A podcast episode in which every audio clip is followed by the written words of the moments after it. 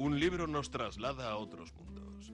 Nos hace vivir otras vidas y soñar visiones diferentes, porque tiene oculto en su interior un encantador de palabras. El encantador de palabras. Un programa de Asier Muniategui.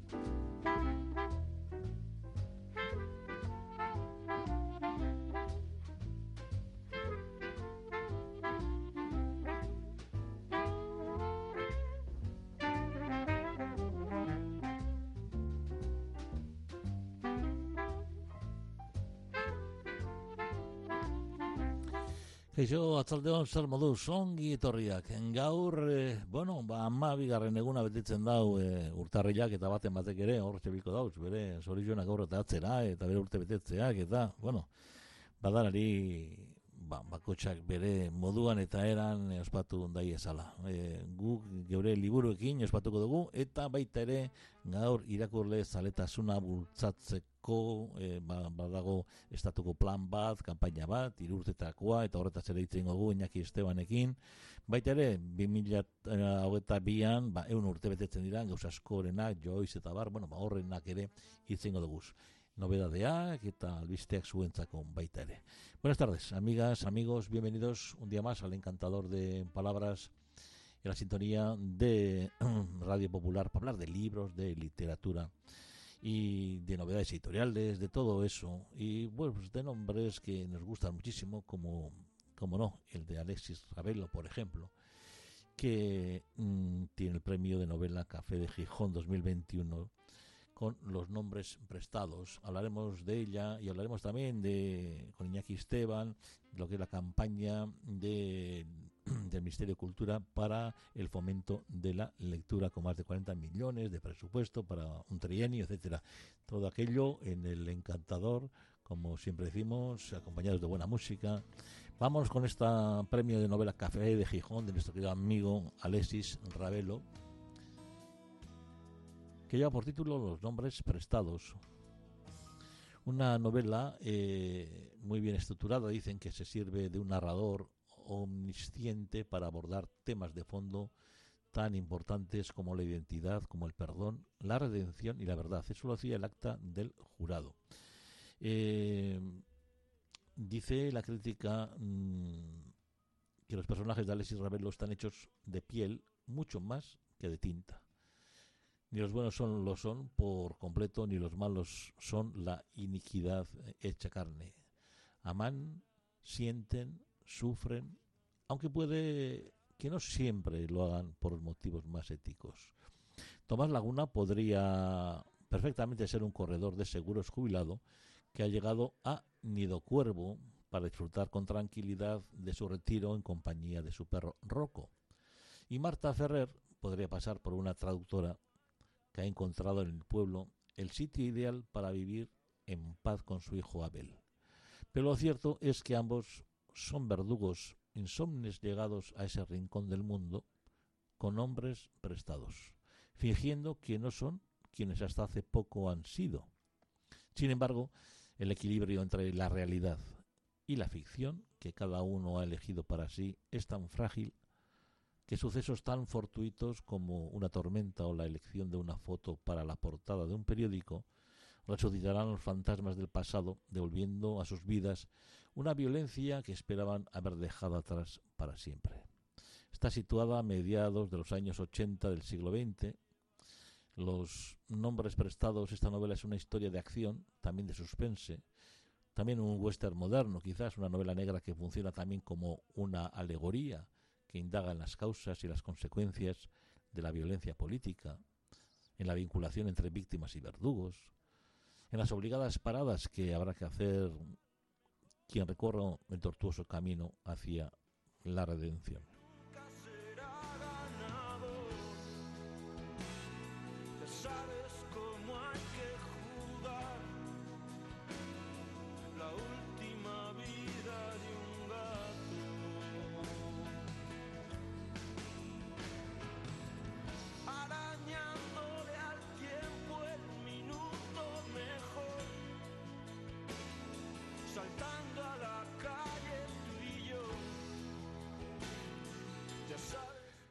Un chico, una mujer, un hombre, un perro. Así comienza la obra de Alexis Ravelo.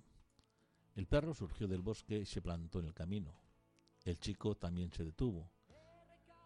Pasaron unos segundos en los que no ocurrió nada. Después el perro abrió la boca y contrajo los carrillos hasta mostrar los dientes. Cualquier otro que no hubiese sido el chico habría huido buscado un palo, una piedra, algo con lo que asustar al animal enorme y desconocido. Pero lo que él hizo fue acoclillarse y fijar la vista en el suelo, mordisqueándose el labio inferior en un ensayo de sonrisa. Entonces el perro corrió hacia él, moviendo el rabo, y lo olisqueó.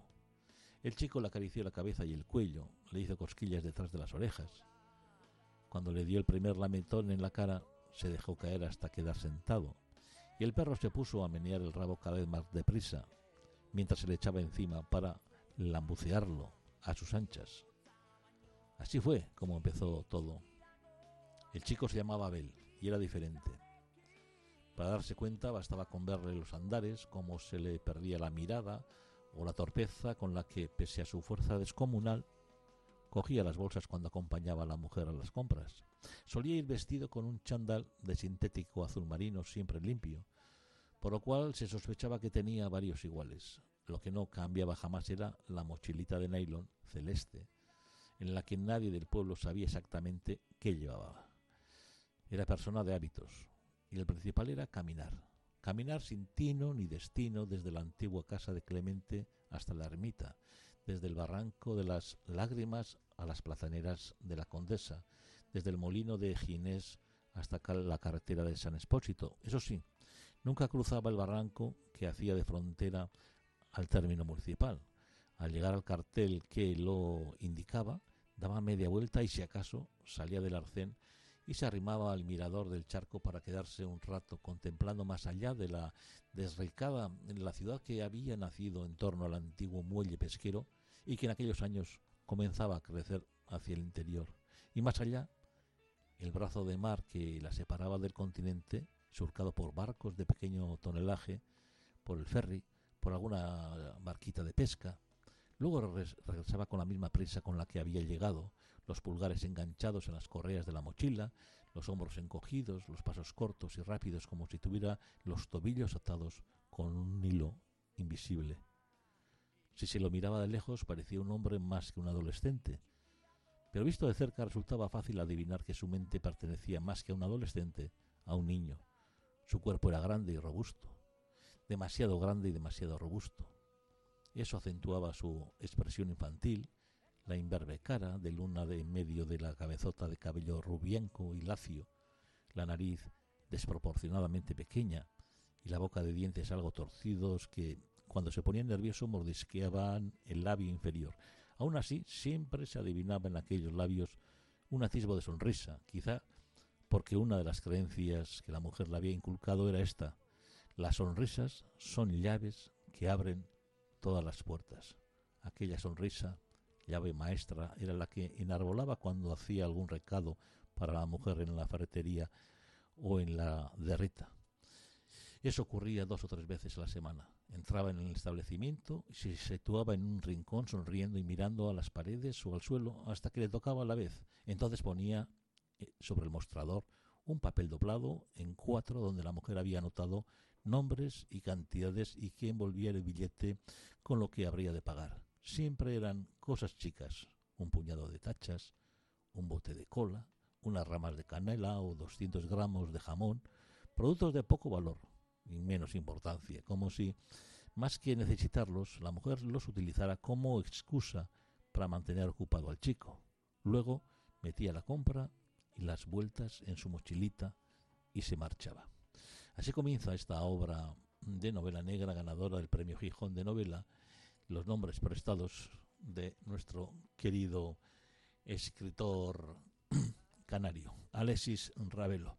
Bueno, y vamos a hablar de lo que son los planes de lectura del Ministerio de Cultura español, con esos más de 40 millones de euros para utilizarlos, eh, eso sí, durante los próximos mm, tres años y bueno, con una base prácticamente en torno a los 13,2 millones anuales como mínimo para empezarlo. Lo hacemos con Iñaki Esteban aquí, en el encantador de palabras. Hoy, 12 de enero, aquí. Bueno, pues con esta sintonía recibimos cada semana a Iñaki Esteban. Iñaki Arzalde, buenas tardes. Hola, ¿qué hay? ¿Cómo estáis? Bueno, pues eh, estamos contentos porque hay un plan del Ministerio de Cultura y Deporte, el plan de fomento de la lectura del 21 al 24, un trienio con una dotación económica de al menos de al menos 40 millones de euros para el próximo trienio y bueno, pues parece que todo lo que se haga en favor del fomento de la lectura, pues es algo de agradecer, ¿no? Sea a nivel estatal, sea a nivel de comunidad. Y bueno, pues vemos que poco a poco los índices de lectura desde la pandemia han subido razonablemente. Vemos que la venta de libros dicen que este año ha sido buenísima, según el gremio de editores de, de Cataluña. Y que bueno, por lo menos ver algo positivo y tener eh, ser optimistas parece que tiene bueno cierto sentido y viene avalado también con esta sí, lo, determinación. fíjate que una de las cosas que más me que habría que subrayar más es la eficacia de los planes de lectura, porque siempre eh, parece que, que, está esa, esa percepción, ¿no? esa intuición de que eh, de que los eh, de que bueno de los problemas de la lectura son como más profundos y que con planes de lectura así sin más y publicidad y e inversión eh, no se solucionarían sino que mm, bueno tienen las raíces más educativas tecnológicas y demás que todos conocemos. Pero el hecho es que los editores no el gremio de editores dice que efectivamente sí funcionan. Claro. Entonces bueno yo creo que ellos son una voz la voz más autorizada para evaluar ese tipo de, de campañas y, y, de hecho lo bueno pues lo, lo lo, lo, han saludado con, con, muchísimo entusiasmo, estos 40 millones de euros, que tampoco sé valorar si son muchos o pocos, ¿eh? no, sé, Porque no, no, sé, no sé lo que se puede hacer con 40 millones de euros. Sí, para esta se dieron 13 y pico, 13 con dos más o menos, por año y, tal, por año, y luego dirán, bueno, en principio un mínimo tienen eh, garantizado, que son todas las la, la, verdad es que estamos en una sociedad muy mediática y si se pone mm. del el libro un poco, de, mm. se visibiliza el libro y la lectura y todo lo asociado a él, pues efectivamente efectivamente eh, va a ser muchísimo mejor que si está escondido, ¿no? Eh, a pesar de los pesares y frente a, todas las eh, dificultades ¿no? que, tiene la lectura hoy en día por, por, razón de otras distracciones, y eso mm. está absolutamente claro, pues, pues bueno, la verdad es que no los aquellos pesimistas que predecían que todo iba a ir mucho peor, la verdad es que se han confundido, o sea, se han confundido estrepitosamente. Sí, en ese sentido yo no sé si toda esa gente que mm. dice lo que va a pasar y no pasa, no tiene ningún tipo, ningún tipo de responsabilidad. No, o sea, porque ahora dirán otra cosa y es igual que se confundan, porque no tienen ninguna consecuencia. No, no, y hay muchos abonados a la confusión. Por eso sobre, sobre todo en este tipo de cosas que con la lectura. Mm. Eh, es verdad que, que siempre eh, bueno, puedes tener la percepción de que es una cosa cada vez eh, como más restringida, más de club, más de una parte. Eh, bueno, es verdad que, por ejemplo, la literatura eh, ha perdido la centralidad que tenía en otras épocas. Pero claro, estamos hablando de 50 años. Y en 50 años la, vida cambia mucho, pero cambia mucho no en los últimos 50 años, sino en los 50 años anteriores también, ¿no? Eh, lo, yo creo que es más significativo la resistencia y el crecimiento moderado que está teniendo la lectura que, no lo contrario. Eh, y bueno, y ya que estamos con profecías y con cosas de estas, pues es evidente que también es, es, sobre todo la lectura del libro en papel, ¿no? O sea, es la que está resistiendo. Eh, eh, Hay un 30% que dice que nunca lee, que también intentará atraer ese público que jamás se acerca a un libro, ese es uno de los retos. Y también el tema de la zona rural, que es importante también.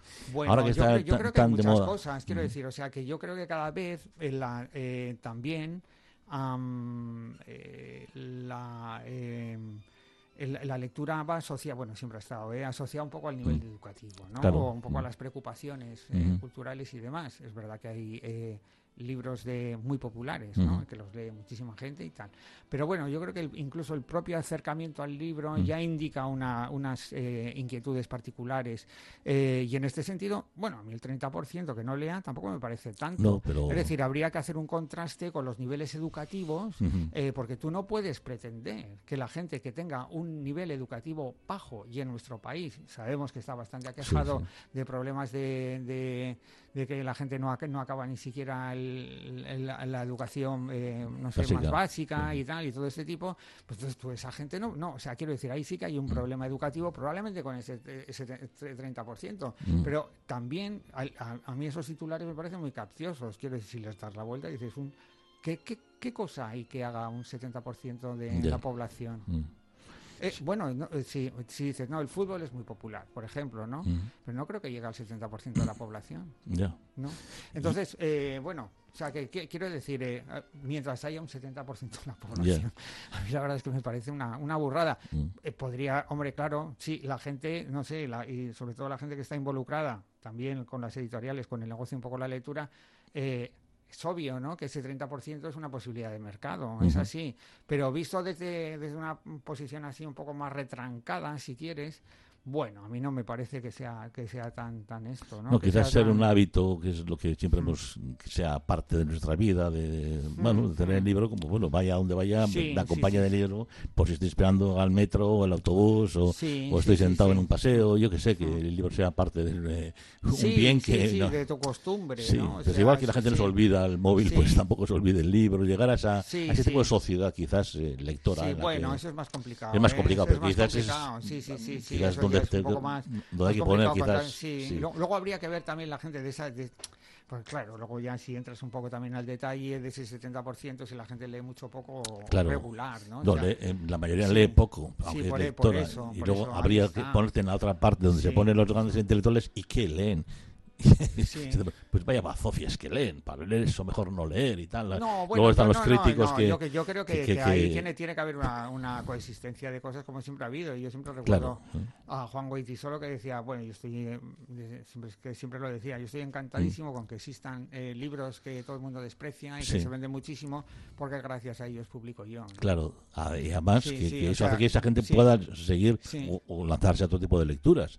El, que, el que no acuda a una biblioteca, el que no compra un libro, el que no lee. Sí, sí, sí, eh, sí, sí. Luego también es, eh, yo insisto, que luego también son muy, muy de cosas de nivel educativo, o sea, de, nivel educativo, de trayectoria lectora, de, bueno, pues eh, es un poco así, de formación, de, de, inquietudes, de, de, todo eso. O sea, bueno, yo no sé, yo el, campo del ensayo sí que lo domino un poco. Efectivamente es un campo restringido, que, que, bueno, que hay un ensayo divulgativo que no, funciona nada mal, o al menos eso parece. Sí, sí. Eh, y, que, y que efectivamente nadie puede eh, pretender ¿no? Que, que, vaya, no sé, que vaya a ser Dan Brown porque no, no tiene, pero no tiene sentido. O sea, si tú dedicas a eso es que tú asumes, ¿no? De alguna forma que lo tuyo no va a ser así y que de hecho pues lo haces por otras razones, no por no por vender libros, vamos, o sea, no por vender libros al mogollón.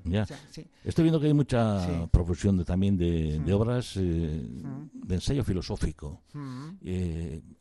Obviamente, si se producen tantos en, las distintas editoriales es porque hay una demanda.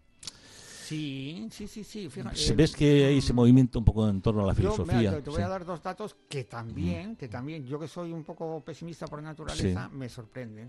Eh, me dijo una programadora cultural, eh, me dice, sí, sí, sí, sí, pon, pon filosofía, que si pones filosofía la gente viene. Cosa que me dejó un, poco, a cuadros. bueno, es verdad que la, no sé, ¿no? Que, que, que como tiene toda esa resonancia, eh, mm. La filosofía como un poco de, maestra de la vida y cosas así. ¿no? De, de, que te puede enseñar cosas de, acerca de ti mismo y tal. Mm. Eh, que bueno, que es, es, como todo como muy discutible, ¿no? Por, claro. por muchas razones, pero, pero bueno, eh, la gente se, se siente atraída a eso. Y el otro día vi en la, en la 2 que había un espacio a las 8 menos cuarto de la tarde que era un, un, pequeño un pequeño espacio sobre filosofía. Eh, desde este punto de vista también un poco divulgativo no un poco existencial si quieres. Pero bueno es una es una forma también de ya que hablamos de, de grandes de bestsellers y todo esto bueno quiero decir no todo el mundo puede ser especialista en Heidegger claro que no ni hace falta. Pasa que hay, hay mucha gente ya y sobre todo incluso eh, nuevas generaciones de profesores de filosofía, nuevas, de gente de 30 años y de 35, que es verdad que, lo están moviendo muy bien, que lo están moviendo muy bien, que, que, lo están acercando a los medios de comunicación, que lo están acercando a las redes sociales también, ¿no? pero con bastante dignidad, ¿eh? o sea, no con... No, eh, banalizando ¿no? el mensaje, ni no, no, no, no, para nada. No sé si sería eh, difícil un pelotazo como el de Hosteen Garner con el mundo de Sofía. Pero el mundo de Sofía era un, era un cuento. Era un cuento. Al fin y al cabo y tal, era una... No, no, no, no. No, yo estoy hablando de... De, de, filosofía seria, digamos, no, de profunda. filosofía de, divulgación de divulgación. filosófica. Mm. De divulgación filosófica, mm. pero con una base filosófica. Mm. Vamos, eso es. bueno, hablemos de, de recordar también eh, los centenarios, en este caso, porque también el 22 tenemos cosas que celebrar. Sí. Bueno, tenemos un... Ha salido ya en varios medios y la verdad es que me parece muy interesante señalarlo, ¿no? En 1922, quiere decir, hace 100 años, año de la revolución cultural, pero es verdad que, en ese año se mm, produjeron muchas cosas. Todavía estaba coleando la, masacre ¿no? de la Primera Guerra Mundial, no se había conocido en la historia nada parecido, ¿no? tal cantidad de muertos eh, a causa de, de, sobre todo de la evolución de las armas. Eh, y, bueno, ante esa especie de, mala conciencia colectiva, pues eh, es verdad que, que, se produce se produce una especie de, malestar que se transforma en, otras cosas. ¿no? Eh, eso unido también a las ganas de experimentación que venían con la vanguardia y tal. Bueno, en 1922, aparte de que es el centenario de, eh, la muerte, yo creo, aunque es claro, tiene que ser la muerte de, mm. Del autor de Proust, ¿no? De Marcel Proust, de En busca del, tiempo perdido, etcétera. Eh, bueno, hay, hay, varias cosas que coinciden. Uno es el. Ulises de Joyce, ¿no? Que es, es, un tema apasionante porque es verdad que, eh, bueno, es una es una digamos, una recuperación o reconstrucción de, de, de, la literatura más clásica, que es la literatura de Homero.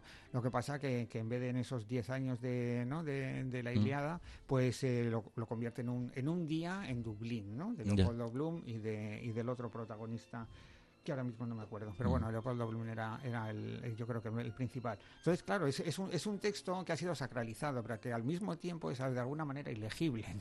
Y entonces ahí, ahí se producen como muchos choques. Por una parte, tú eh, reconoces la maestría de mm. Joyce a la hora de componer todo eso y de llevarlo a cabo y de llevarlo a cabo bien. Eh, y por otra parte, reconoces el grandísimo esfuerzo, ya que estábamos hablando de, qué, supone eso, de cómo leerlo, cómo abordarlo, cómo evaluarlo. ¿no? Eh, es, eh, por la propia estructura no hay una, no hay una lectura lineal, ¿no? sino que es una lectura absolutamente a cachos, por decirlo de alguna manera, con, con, esas cosas de, la vanguardia que les gustaba tantos, que era pues, lo heterogéneo, pero puesto De, formas distintas, el collage, el tal, todas esas técnicas que abundaron ahí en, en, en esa época. Eh, entonces, eh, es como para o como otras grandes obras del, de, la literatura universal, pues es un poco rara, o sea, es rarísima, ¿no? Entonces dices, eh, por una parte, ¿cómo, cómo, te, ¿cómo te enfrentas a esa obra maestra que nadie se la discute y que es un paso adelante, ya que hablábamos de Goitisolo, que luego puede, o sea, tú puedes trazar el hilo, ¿no? Hasta, hasta los libros eh, clásicos de Goitisolo, Señas de Identidad, de la reivindicación del conde Don Julián y Juan Sin Tierra, sobre todo. Está ahí Ulises de, de, James Joyce, está clarísimo. ¿Cómo puedes evaluar eso? ¿Cómo se puedes abordar y tal? Eh, yo solo tengo una, una, pequeña solución que es, que es sin, sin problemas, quiero decir, sin prejuicios, ¿no? Y, y, dejándote un poco llevar también por la por el hecho de la lectura y por el, por el propio placer. Al mismo tiempo se da el, en el 22 se da el, apogeo un poco de la obra de Virginia Woolf, ¿no? que es que es como el, gran acontecimiento de de la, de la literatura feminista, ¿no? de, de, esa em, e, emergencia de la literatura feminista y del papel de la mujer, y al mismo tiempo se da también uno de los grandes libros de T.S. Eliot, grandísimo poeta, al que eh, por, llevarlo a, nuestra, a nuestro terreno, de alguna manera, pues está también eh, la influencia de, eh, de Gabriel Aresti, que fue el que lo tradujo al euskera en los cuatro cuartetos, ¿no? Y que es, es también una especie de, de, como de collage, de, de imágenes de, llevado a la poesía, que se interpretó, eh, se interpretó como la tierra baldía, se interpretó como, como eso, como una la, situación de después de la guerra, ¿no? Cosa que al parecer el, libro no tenía la, no tenía la intención, ninguna intención de hacer eso. Pero pero Eliot, que era, era un señor así como extremadamente inteligente y tenía un perfil muy muy cautivador, ¿no? Eh, eh, le pareció bien, vamos. Sí. Bueno, pues ya está. Sí, sí, si repasamos la historia y las críticas... esas cosas me gustan. Dice, no, es que has hecho, dice, no tenía esa intención, pero, bien, pero me, parece fenomenal. Oye, no, no, no, igual, yo que sé, pues igual sí, o sea, ¿por qué no? Sí, sí, sí. Cuando sorprende a alguien en una entrevista y le dice, ah, y eso lo he escrito yo. Sí, sí, vamos, a en su libro. Ah, ah vale, vale. No, no, no, pues fenomenal. De acuerdo. Sigamos. Yo no tenía esa idea, pero está muy bien. Bueno, Jackie, hasta luego. Dios el encantador de palabras.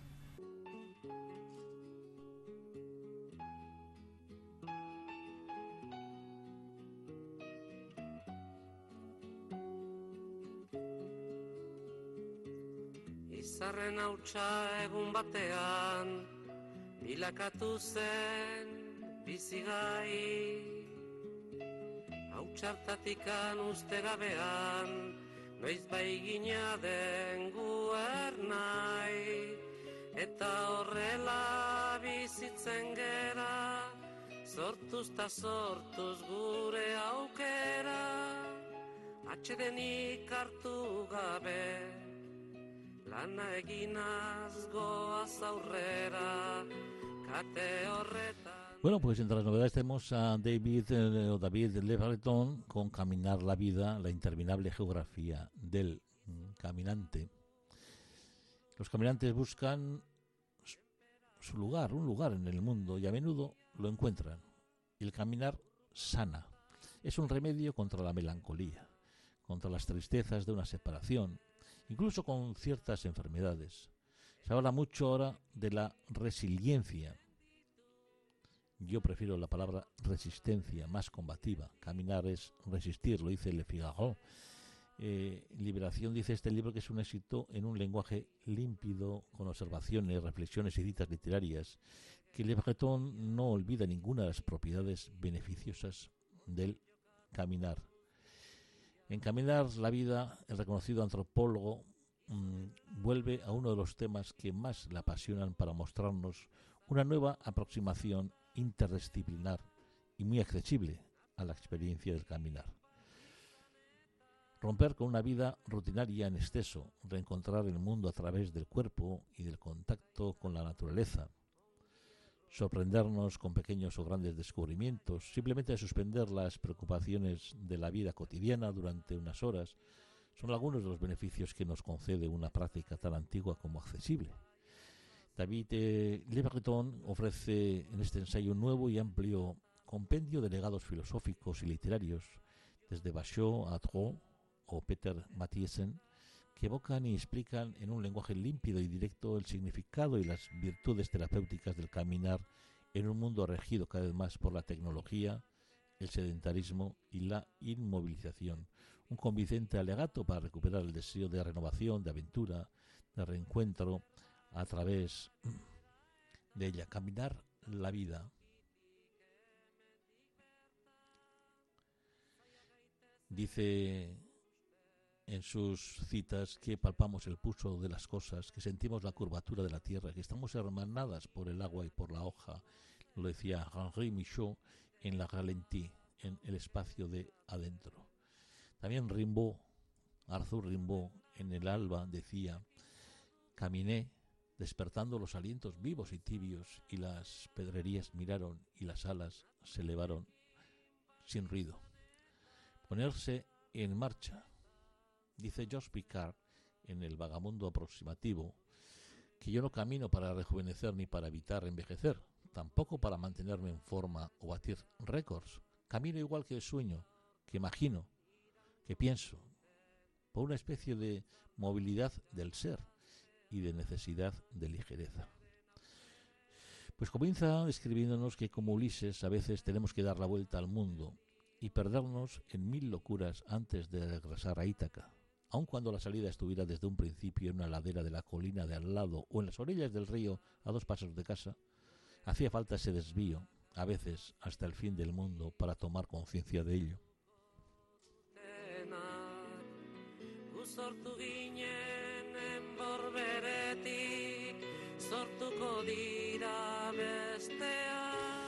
Bueno, pues poneros en marcha. Eso es también, con la lectura, con los paseos, con aquello que os haga felices. porque nosotros nos llega la luna para decirnos que se ha acabado nuestro tiempo y que mañana volveremos con más invitados aquí en el encantador de palabras. Estará nuestro querido amigo Ramón Bustamante con Irati Jiménez. Bueno, la uno, baguas, pizkanaka, pizkanaka. Gure jargiarekin. Biharte, talde ustean izenean, hasi harmoniategin agurra duzu egenko, lagun musu, handi batez, aio, aio. Gaur etortzeko, na, na, na, na, na, na, na, na, na, na,